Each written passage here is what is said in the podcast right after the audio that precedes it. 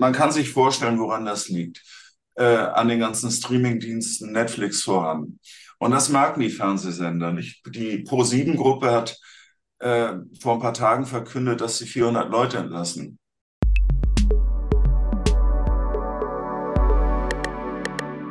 Hallo alle zusammen, herzlich willkommen hier bei Salon 5. Ich habe heute ein Interview mit Herrn Professor Dirks ähm, und wir reden über ein bisschen über Reality TV und ich würde sagen, wir starten einfach direkt mal los. Ähm, möchten Sie sich vielleicht noch kurz einmal vorstellen und sagen, wer Sie so sind?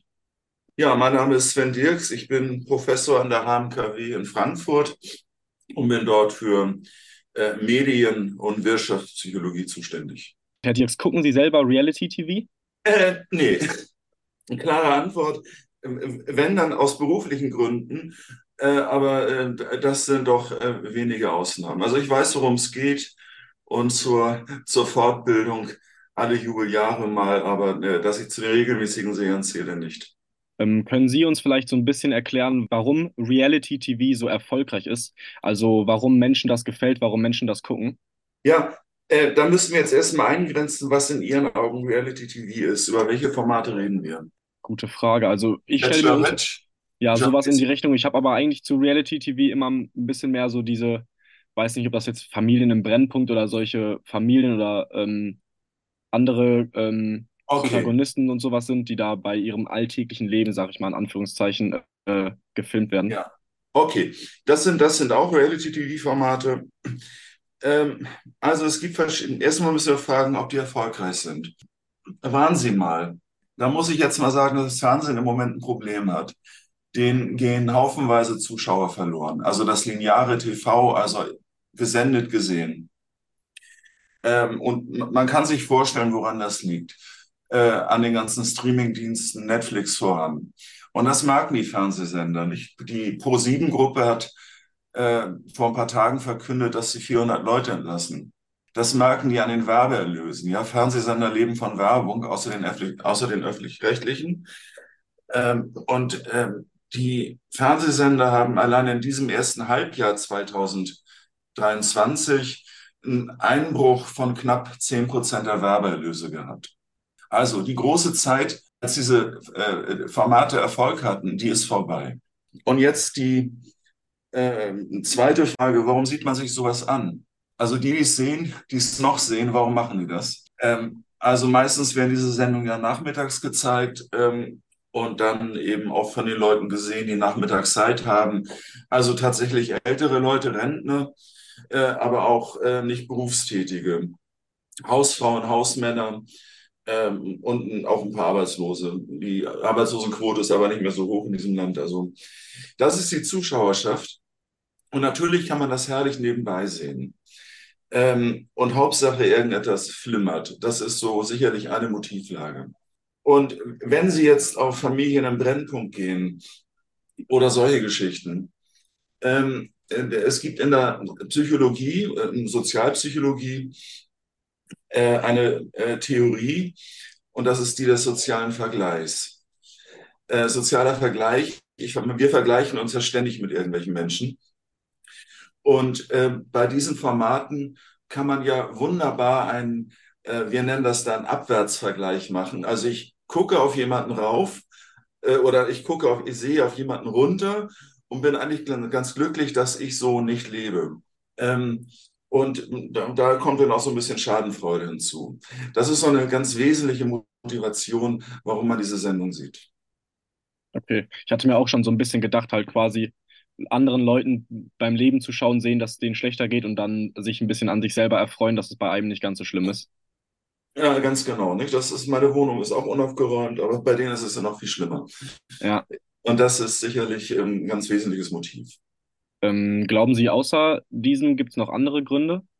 Ja, auch man kann sich ja vorstellen, ähm, das ist dann auch, dass dort Lösungsmodelle für irgendwelche Konflikte gezeigt werden. Ähm, manchmal gibt es da auch ein Happy End. Äh, und dann kann man sich überlegen, ach, so kann man es auch machen. Das ist sicherlich auch noch so ein, aber eher schwächeres Motiv, weil meistens gibt es ja kein Happy End. Äh, Ja. Auf Frauentausch, nicht? Die ähm, sind ja dann ganz glücklich, äh, wenn sie wieder bei ihren Familien sind. Das ist dann, ja, wenn Sie wollen, auch dort eine Form von Happy End, aber kein richtiges. Ja, das stimmt. Ähm, haben Sie so ein bisschen eine Ahnung darüber, wo der Ursprung von Reality TV herkommt, also wo, wie das angefangen hat? Äh, da erwischen Sie mich jetzt auf dem kalten Fuß, da hätte ich nochmal nachschlagen müssen. Ich vermute mal, dass diese Formate aus Amerika oder aus England kommen Okay, und die dann auf deutsche Verhältnisse übertragen worden sind, aber das kann ich Ihnen nicht sagen. okay. Und auch so ein Zeitraum ungefähr, wann das so, wann, sage ich mal, der Hype oder so davon angefangen hat? Ja, da bilde ich mir ein, äh, Anfang, Anfang der 2000er, wobei Ende der 80er gab es auch schon mal so ein Format oder Anfang der 90er, äh, die Fußboys. Ich weiß nicht, kennen Sie das? Nee, das sagt mir nichts. Okay, Worum geht's da? Äh, das war ein Format, das lief, ich glaube, im ersten Fernsehprogramm, aber ich bin mir nicht sicher, äh, zumindest im WDR. Und, und da haben die eine Familie begleitet aus Köln und die hießen Fußbräuch. Ähm, Und da sah man eben diese Familie, ja, wie sie lebten. Ja, der Vater hat unentwegt geredet und äh, der ist jetzt übrigens kürzlich verstorben, Fred Fußbräuch. Ja, und das ist so, war doch schon Format damals. Ähm, eigentlich vergleichbar mit diesen Dingern wie Okay. Frauentausch. Äh, der Frauentausch nicht, aber Familien im Brennpunkt. Ähm, gibt es denn so, sage ich mal, Kriterien oder so, die, äh, ähm, die Reality TV erfüllen muss? Also irgendwas, was das ausmacht, so ganz handfest, so, so, sag ich mal, so Punkte, da- das, das, das muss vorhanden sein. Dann zählt das zu Reality TV oder nicht? Naja, es müssen ja irgendwelche adaptierten Modelle sein aus der, aus der sozialen Wirklichkeit, äh, wo man sich, ich meine, manche Szenen sind ja auch gestellt, nicht? Das muss man auch mal ganz deutlich sagen. Ähm, ja, das Kriterium ist sicherlich, dass es A, den Menschen vertraut ist. Also Familien bieten sich an, das kennt jeder. Äh, und das Zweite ist, es muss halt immer ein Konflikt dabei sein, ja, immer irgendwie eine kleine Katastrophe äh, damit der, und das im Unterhaltungsformat gegeben ist. Das sind sicherlich die so wesentliche Kriterien. Also ein ganz normales Leben zu betrachten, ist wahrscheinlich irrsinnig Ja. langweilig. Nicht steht Mhm. morgens um acht auf, duscht, zieht sich an, geht ins Ja. Büro, arbeitet, kommt nach Hause, tauscht sich mit seiner Frau oder ihrem Mann aus, was sie erlebt haben. Die Kinder bringen lauter gute Noten nach Hause. Ja, das will doch keiner sehen. Ja, ja, da muss schon ein bisschen was passieren, ne? Ja, genau. Ja. Ähm, wir hatten schon vorhin ein bisschen über die Zielgruppen gesprochen. Können Sie da vielleicht nochmal drauf zurückgehen, wer, welche da so am meisten angesprochen werden oder für, sag ich mal, für welche Menschen so Reality TV gemacht wird?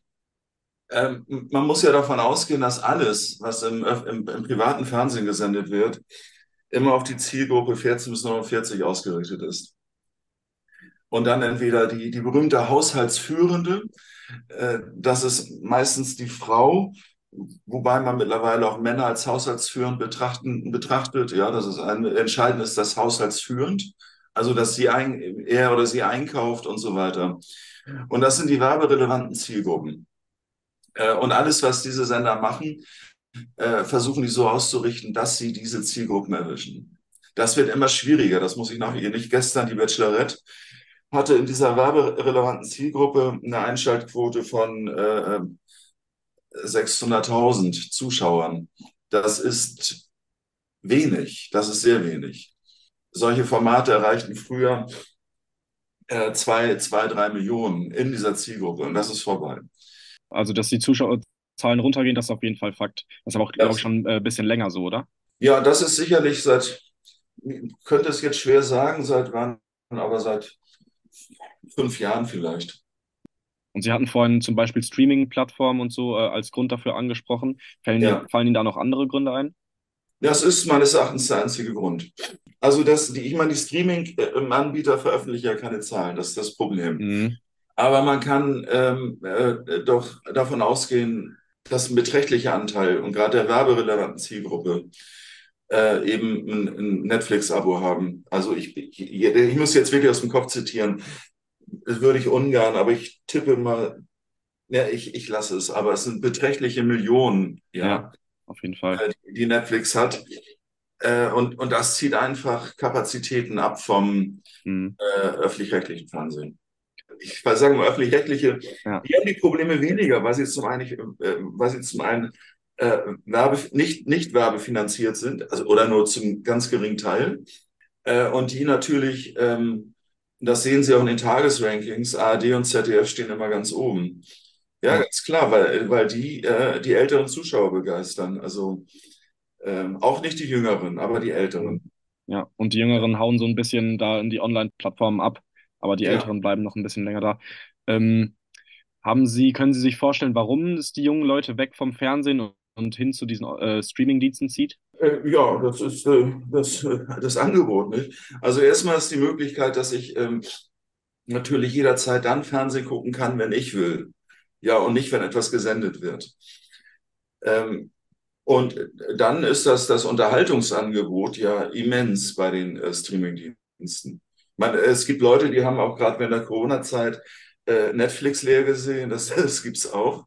Ähm, aber es ist ja eigentlich schier unbegrenzt, was dort läuft. Ja. Und da gibt's auch so komische Sachen. Ähm, auf, auf ZDF Neo äh, lief oder läuft sogar immer noch nachmittags ein Unterhaltungsformat in, in, in, unter, spielt im, im äh, Rookies heißt das, und das spielt in der Polizei von Los Angeles. Habe ich auch von gehört, ja. Ja, ist partiell lustig, Mhm. äh, teilweise lustig und, und die hatten eigentlich immer die üblichen ZDF-Neo-Marktanteile von, es ist gering. Das gleiche Format läuft jetzt einigen Wochen auf Netflix und ist dort mit eines der erfolgreichsten Formate. Hm.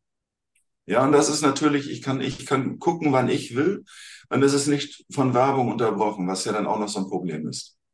Also glauben Sie, dass da Netflix eine, also natürlich eine sehr viel höhere Reichweite hat als an ZDF Neo, wenn das da auf ZDF Neo nicht so viele Leute gucken wie auf Netflix die genau gleiche Serie? Also darüber kann ich nur Spekulation anstellen. Ich vermute ja. Okay. Aber ich kann da, wie gesagt, äh, Netflix veröffentlicht keine Zahlen aus gutem Grund, weil sie müssen das nicht, ja. Äh, Für einen Forscher ist sowas natürlich schade. Ja, das stimmt. Es wäre gut, da mal Einblicke zu haben. Ja, ja. Ja, ich hatte mir jetzt als nächste Frage aufgeschrieben, ähm, ob Reality-TV auch in anderen Ländern so erfolgreich ist. Aber wir hatten ja jetzt schon äh, darüber gesprochen, dass der Hype ja quasi so ein bisschen vorbei ist und das nicht mehr so erfolgreich ist. Aber wissen Sie da was über andere Länder, ob da auch so, ob es da auch so viele Reality-TV-Angebote gibt wie hier in Deutschland? Weil die verschiedenen Serien, die es hier in Deutschland gab oder gibt, sind ja, Ja. wirklich unzählig. Das können Sie, es sind eigentlich weltweit vergleichbare Formate. Also zumindest in den Staaten äh, und in, in, in England, in UK sind die ähnlich erfolgreich, ja. Und ich vermute auch mal in anderen europäischen Ländern, aber da liegen mir keine Zahlen vor. Okay. Es gibt darüber Zahlen, die müssen wir jetzt erstmal suchen. Sehen Sie beim Reality-TV noch irgendeine Art von äh, Zukunft oder glauben Sie, dass das vielleicht nochmal gerettet wird oder noch irgendwie nach vorne gebracht wird? Äh, Also beim Fernsehen überrascht mich ja immer, dass sie immer noch irgendwas Neues finden. Äh, Aber ich, ich sehe im Moment eigentlich äh, nicht, nicht viel Licht, dass sie jetzt noch was, was wollen sie da noch machen, nicht? Ja. Im Moment ähm, aktivieren die wieder die Gerichtsshows, die in den Anfang der 90, äh, Anfang der 2000er liefen. Ähm, hätte ich auch nicht geglaubt, dass das nochmal Renaissance hat. Ähm, ja, und ich, also ich, ich lasse mich da überraschen, welche neuen Formate ausgegraben wird. Also Ja. das gibt's ja alles. Im Schrotthändlermilieu gibt's was, eine Serie. Ähm, ähm, also vielleicht finden die irgendeine eine Sozialbeziehung, die es Mhm. viel hergibt, dass man darüber noch was machen kann. Ja, also das glaube ich nicht, dass daran hapert, dass sie sich keine neuen Themen ausdenken, aber die Frage ist halt, ob die, ob die Zuschauerzahlen wieder ansteigen werden. Ich glaube nämlich ehrlich gesagt nicht. Ja, ich, das bezweifle ich eben auch ganz stark. Also ich denke mir auch, die werden nicht wieder an, an, äh, ansteigen. Nee. Also da hat das Fernsehen in der Tat ein Problem, ja. Das ist auch, man muss jetzt mal abwarten, wie sich die nächsten Jahre entwickeln. Äh, könnte ja schon sein, dass äh, die Streamingdienste die werbefinanzierten privaten Sender platt machen, weil die einfach immer mehr Zuschauer verlieren. Und dann wird es interessant, ja, dann kann man spekulieren, ob es dann irgendwann auf Netflix Werbung gibt. Äh, das kann ich mir sogar sehr gut vorstellen. Die fangen ja schon ein bisschen an, dann haben sie ein verbilligtes Abo, äh, müssen dann aber auch mit Werbung dort leben. Das wusste ich noch gar nicht. Also man abonniert Netflix und muss Werbung schauen, bevor man guckt. Es, es gibt ja, ich habe es auch noch nicht gesehen, aber es gibt eine, eine vergünstigte Lösung, äh, wo sie auch eben mit Werbung äh, konfrontiert werden. Und bei Amazon gibt es was Ähnliches. Ja, die interessante Frage ist ja, und ähm, Korrektiv oder Salon 5 hat ja durchaus einen politischen Auftrag, äh, einen selbstgestellten Auftrag, äh, was eigentlich ist mit der, mit Information, ja, wir sprechen jetzt immer noch von Unterhaltung, reden von einer Krise des Fernsehens. Meine Tagesthemen sind immer noch sehr erfolgreich. Äh, was ist aber, wenn das Fernsehen, das lineare Fernsehen an Bedeutung verschwindet? Wie ist das denn eigentlich mit diesen ganzen politischen Sendungen, mit den Features, mit den Reportagen und mit Nachrichten? Ja, äh, wie kommt eigentlich dann Dinge öffentlichen Interesses zu den Leuten?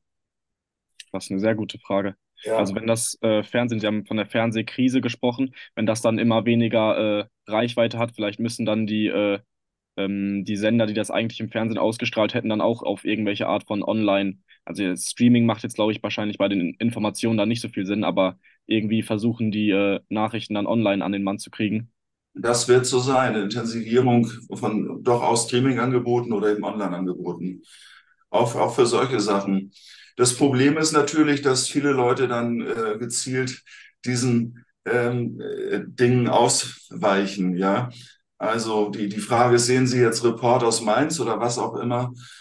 Ähm, das hat man ja früher gemacht, vielleicht auch aus Langeweile, äh, um damit irgendwas flimmert. Ähm, aber jetzt können Sie dem gezielt ausweichen und sehen sich dann irgendwas anderes an auf Netflix, Amazon ja. und so weiter auf jeden Fall spannend, wie das äh, in der Zukunft ja. da ablaufen wird. Mhm. Bin ich auch sehr gespannt. Das ist ein großes Problem in der Öffentlichkeit oder für die Öffentlichkeit. Und das wird auch entsprechend so diskutiert in den entsprechenden äh, ähm, Fachkreisen.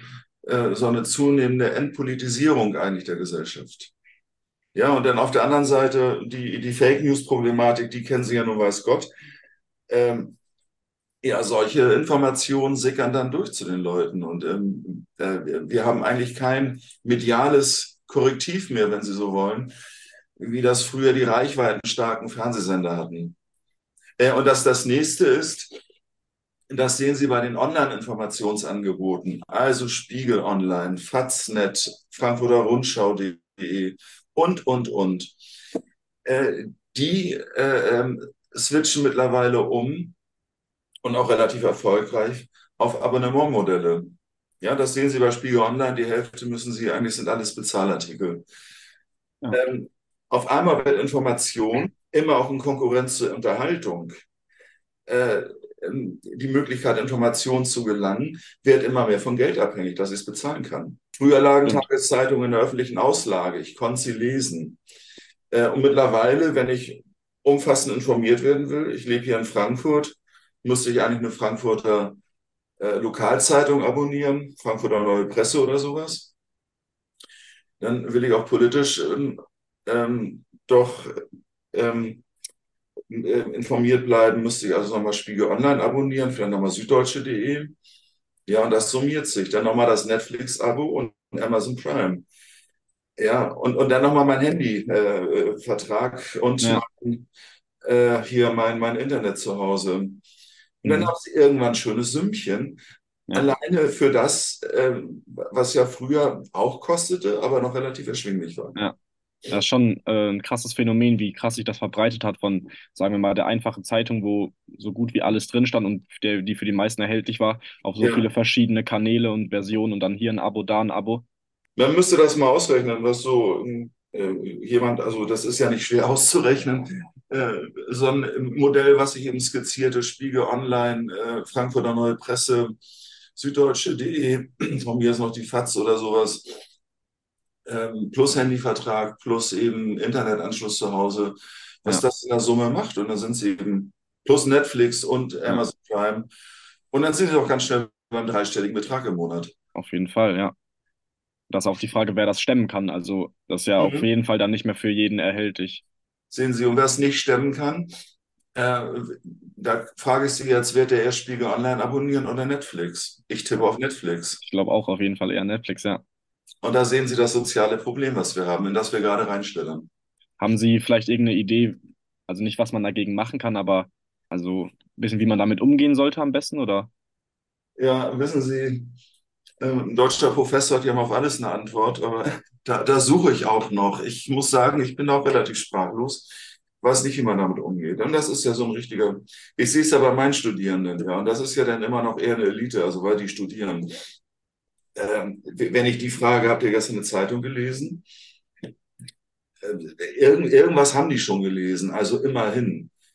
Ja, aber Netflix hat jeder gesehen und ich habe Kurse, immer so nach dem Stichtag gestern, da hat wirklich keiner, niemand lineares Fernsehen gesehen. Wie ist Ja, das denn bei Ihnen? Haben Sie gestern lineares Fernsehen gesehen? nee. Ich schaue auch wirklich kaum noch äh, lineares Fernsehen. Auch Netflix, ne? Ja. Ja, und, und was lesen Sie so? Also ich habe, äh, wir kriegen bei uns zu Hause die Süddeutsche.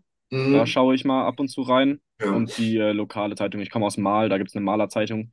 Ist Hm. nicht so interessant, aber blätter ich mal durch beim äh, Frühstück. Aber sonst lese ich auch nicht so viel Zeitung eigentlich.